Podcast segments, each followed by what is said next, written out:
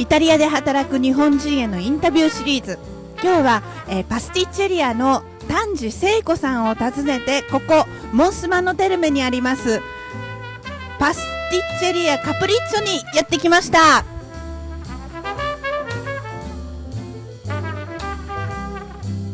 ここ、えー、カプリッチョでお菓子の修行をしている丹治聖子さんにインタビューをしてみたいと思います、えー、聖子さんは日本でもお菓子作りをしてたんですか？はい、えー、5年間日本でお菓子を作っていましてそれであのイタリアのお菓子の文化とかですねやっぱ特徴ありますのでずっとあのフランス菓子をやっていたのでイタリアのお菓子は初めてでしたのでそれでイタリアに来ました。ここのお店で働いて学んだことって何ですか？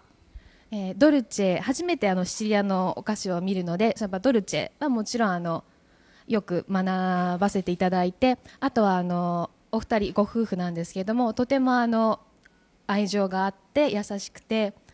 もうそれご飯も呼んでくれてはい。でそれで可愛がっていただいてとても愛情というか人間的にこうどう付き合っていいのかとかすごくそういうことを学びました。そうですよね。だってお菓子もこう機械で作るんじゃなくて手で作るから人柄出ますもんね。すごく出ますねはい ed è molto brava come, come ragazza impara presto è molto intelligente eh, io penso che verrà una buona pasticcera se continua Saeco è dolcissima precisa ordinata, pulita, bravissima, in poche parole, bravissima e dolcissima. Quindi siete tifosi di Seiko? Sì.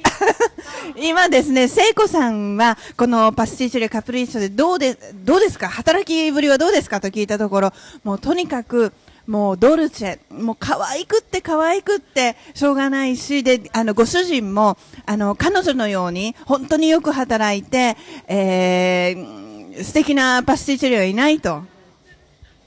じゃあ、どうでしょう？親方と奥様に何か一言あれば。あの、イタリア語で、あの、ビ・ボーリオ・ベーネっていう言葉があるんですけれども、もう本当にそのまま、あの、私にとって、もうかけがえのない存在だということ、もうそれ一言につきますね。はい。なんかこう、お菓子だけじゃなくってすごくたくさんのことをこう身につけてるって感じですよね。とてももう心がやっぱり彼らと一緒にいると心が豊かになってお菓子を食べるとさらに豊かになってもうここでは笑顔が絶えないですね本当にもういい人と巡り会えてよかったと思っておりますじゃあぜひ日本にもこのみんなが日本の方々もにも笑顔が届けるよう届けることができるようなそんなパスティチュリアになってくださいということで、えー、丹治聖子さんのインタビューでした。